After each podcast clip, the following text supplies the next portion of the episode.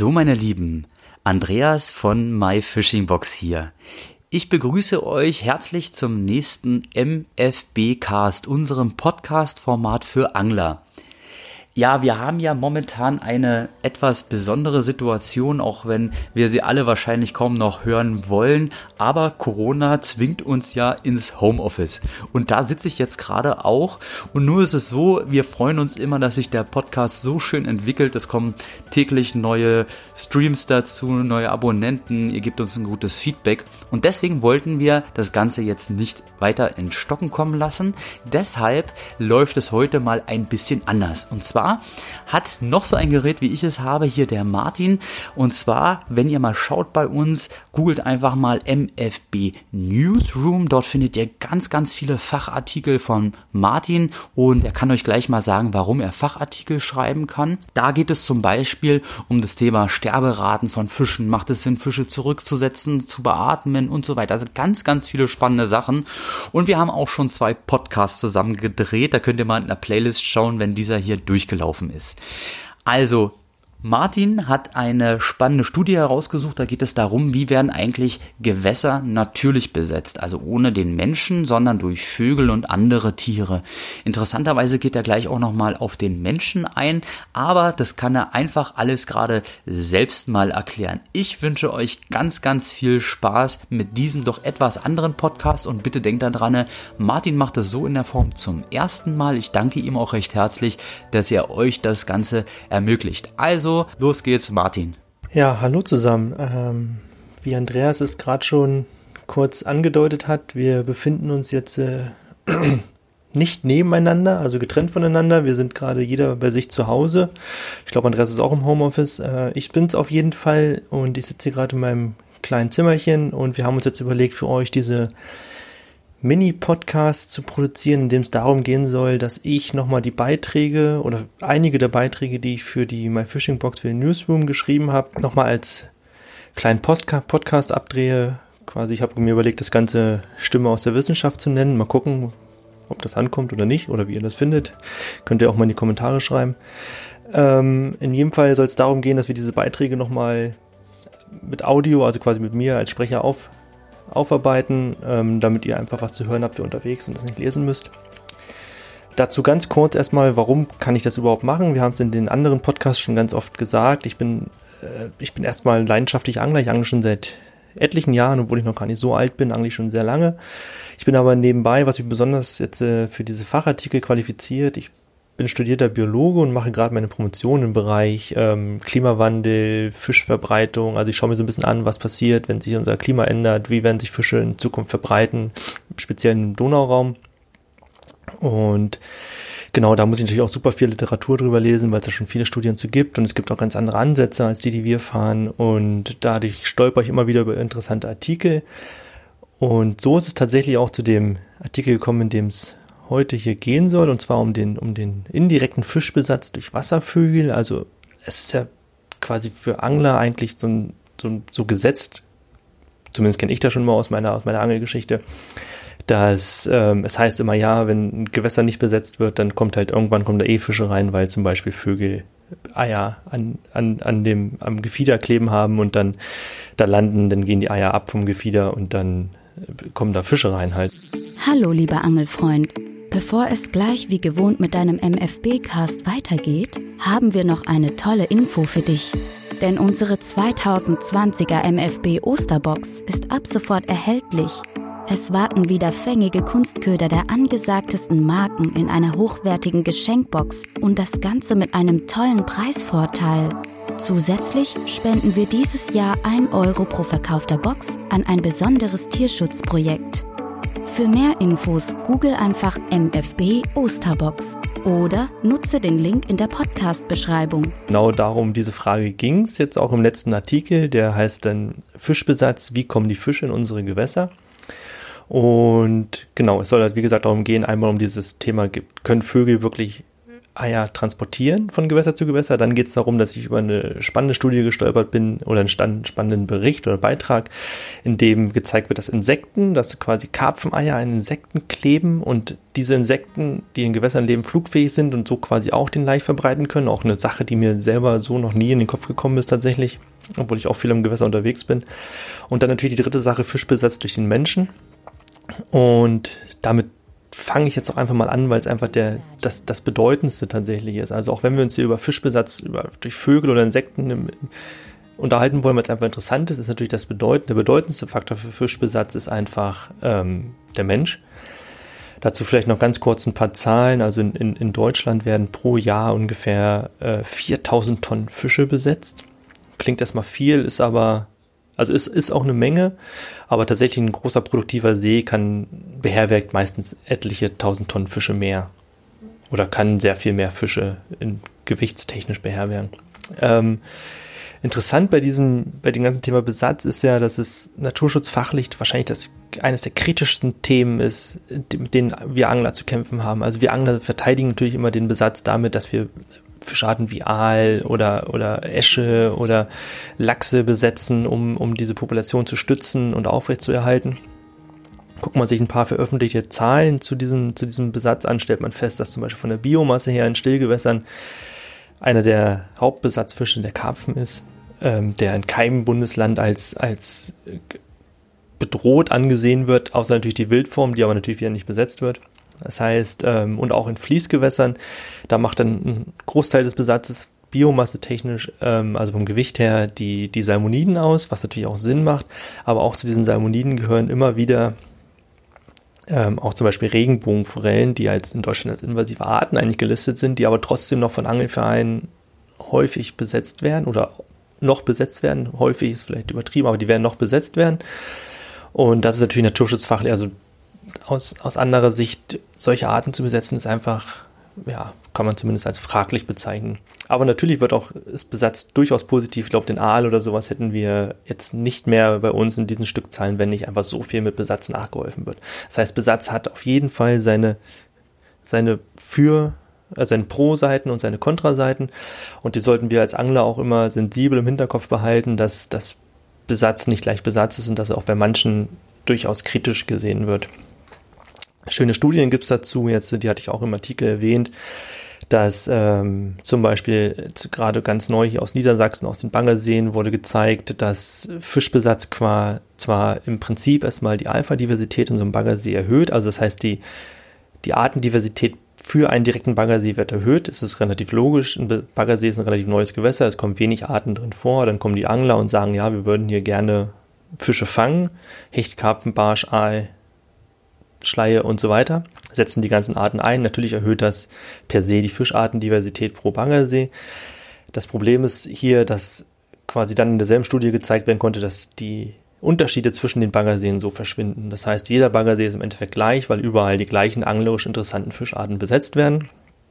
Und das ist natürlich ein großes Problem. Das ist global, ist dieser, diese Gleichschaltung von Arteninventaren für Gewässer ist global ein riesiges Problem was wir immer mehr beobachten und im Kleinen führen wir es quasi durch, durch Besatz eben wie in dieser Studie gezeigt, eben fort. Also diese Gleichschaltung ist daher ein Problem, weil dann quasi jedes Gewässer dieselben Arten beherbergt und entsprechend auch gleich auf Störungen reagiert.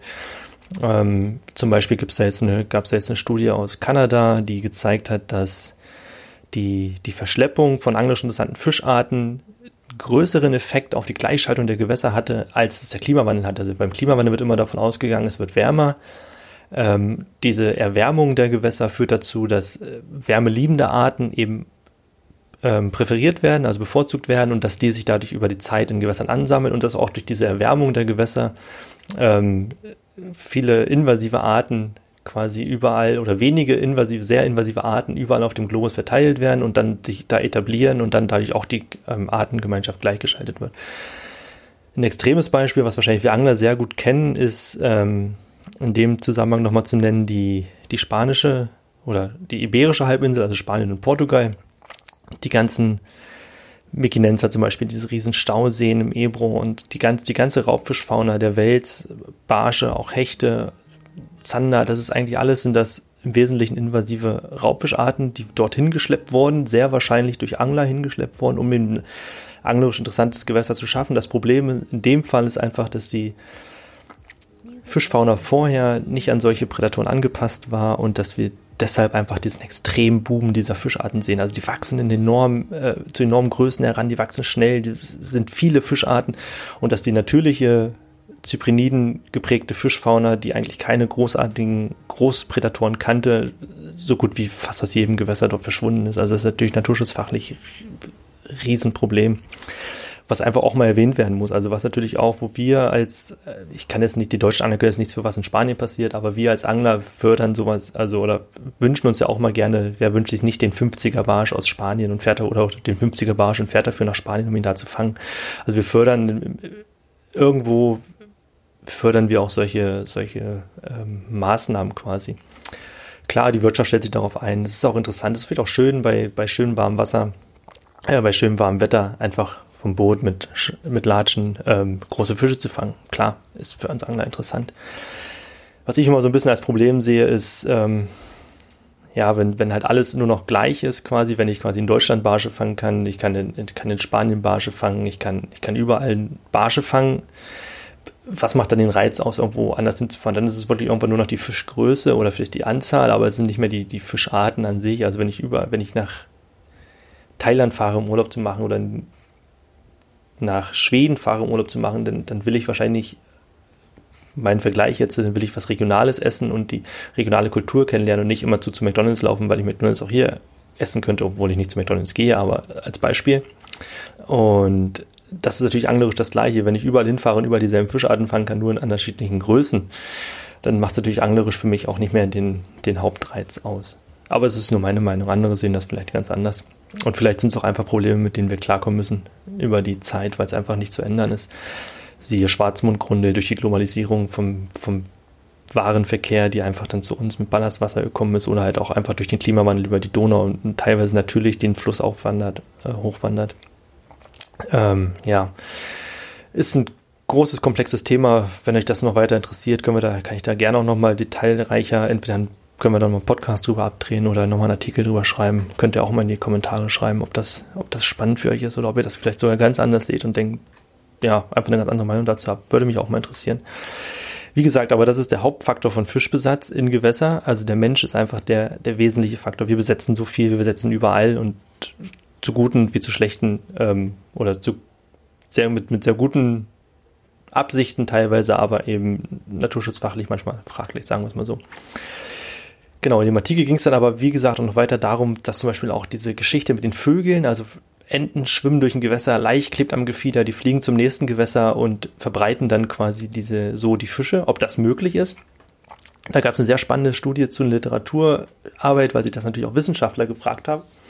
Und da gab es eine Literaturarbeit dazu vor einigen Jahren, ich glaube zwei, drei Jahren, die dann gezeigt hat, das steht aber im Artikel nochmal genau drin, ich habe die Literatur immer verlinkt, ähm, die dann quasi gezeigt hat, dass es ähm, wissenschaftlich dafür gar keinen Beleg gibt. Also das, das ist so eine, die, diese, diese Meinung, dass Vögel Fischeier transportieren können und so zur Verbreitung von Fischen beitragen, ist bei, ist bei Laien, ist bei Wissenschaft, ist bei allen komplett vertreten, also alle glauben daran. Es gibt allerdings wissenschaftlich, gab es keine einzige Untersuchung bisher dazu, dass das wirklich funktionieren kann, dass es wirklich stattfinden kann. Ähm, umso spannender ist dann, dass es jetzt vor kurzem eine, eine Untersuchung dazu gab. Und zwar ging es um, um sehr kleine, ich glaube, ich glaube Zahnkarpfen. Steht auch, wie gesagt, im Artikel genauer drin. Da ging es dann darum, dass ähm, die da konnten die Wissenschaftler zeigen, dass die Eier dieser Zahnkarpfen quasi durch, die werden häufig durch Schwäne gefressen und dass die Eier im Schwanenmagen bis zu 30 Stunden überleben können, dann ausgeschieden werden und immer noch schlüpfen können und quasi, ja, zu, zu Nachwuchs führen können. Das heißt, das ist natürlich total spannend. Also das heißt, normalerweise geht alles, was durch den Magen durchgeht, wird irgendwie durch die Magensäure oder sowas zersetzt und dann haben wir da Probleme und die Eier können nicht mehr schlüpfen. Die Wissenschaftler konnten jetzt zeigen, dass die Schwäne die Eier fressen, die bleiben im Magen, das ist natürlich genug Zeit, um zu einem anderen Gewässer zu fliegen dann durch die Ausscheidung kommen die Eier wieder ins Gewässer und die Fische oder die Eier die Fischlarven sind immer noch in der Lage zu schlüpfen und, und groß zu werden. Also das ist natürlich ein total spannender Aspekt, den, den ich so auch noch nicht auf dem, auf dem Schirm hatte. Also nicht nur das Kleben am Gefieder ist interessant, sondern auch wirklich das Fressen als Nahrungsaufnahme und Laich ist wahrscheinlich auch viele Vögel, wenn er in, großen, in einer großen Anzahl vorkommt, keine uninteressante Nahrungsquelle, ähm, weil wahrscheinlich auch ein Teil davon zersetzt oder genutzt werden kann. Und dann ist natürlich ein spannender Aspekt zu sehen, dass die die einfach fressen, zum nächsten Gewässer fliegen und die so verbreiten. Der ausschlaggebende Artikel für, die, für den Beitrag im, im Newsroom war allerdings ein kleiner Aufsatz von einer japanischen Studie. Da gibt es auch ein schönes Bild im Artikel dazu, dass der, der Fischbesatz durch, durch Insekten stattfinden kann. Und das war, das war so ein Bild von einem Wasserskorpion. Und da hat ein Karpfenei dran geklebt. Ähm, wie gesagt, ich habe es euch immer in den Artikel gepackt. Und das ist natürlich total interessant. Die konnten also quasi zeigen, dass, die, dass dieser Wasserskorpion, der auch in der Lage ist zu fliegen, ähm, quasi durch, durch, durch, durchs Gewässer schwimmt und dabei Laich, in dem Fall von Karpfen, aufnimmt, an sich kleben hat und dann eventuell zum nächsten Gewässer fliegt und so dann diese Fischart verbreitet von Gewässer zu Gewässer. Das ist ein spannender Aspekt, ist jetzt natürlich auch nur, auf dem Foto sieht man es auch ganz gut, es ist nur ein einziges Ei, was an dem dran klebt und man weiß einfach, dass quasi die höchste Sterblichkeit bei, bei Fischen ist einfach auch im Bereich des Leiches quasi, egal wie gut die den verteidigen, wie zum Beispiel Zander oder sowas.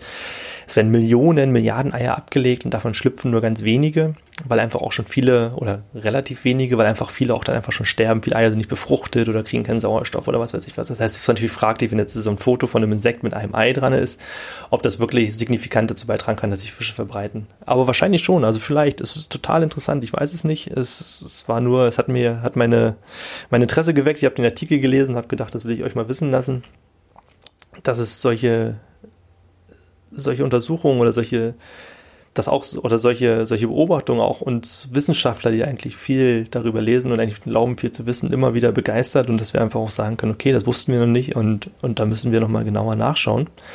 Ähm, genau.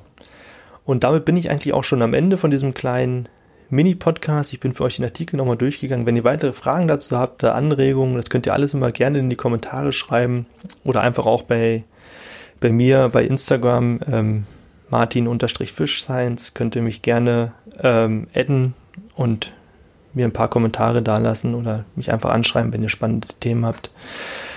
Ja, ansonsten, wie gesagt, war es das mit unserem ersten Mini-Podcast. Ähm, wir werden wahrscheinlich noch weitere davon produzieren, auch gerade jetzt in der Zeit, wo die Social Distance äh, aktuell ist. Das heißt, wir nicht raus können oder nicht raus sollten und vielleicht auch nicht unbedingt angeln gehen sollten, wenn man sich zumindest mit anderen Leuten trifft.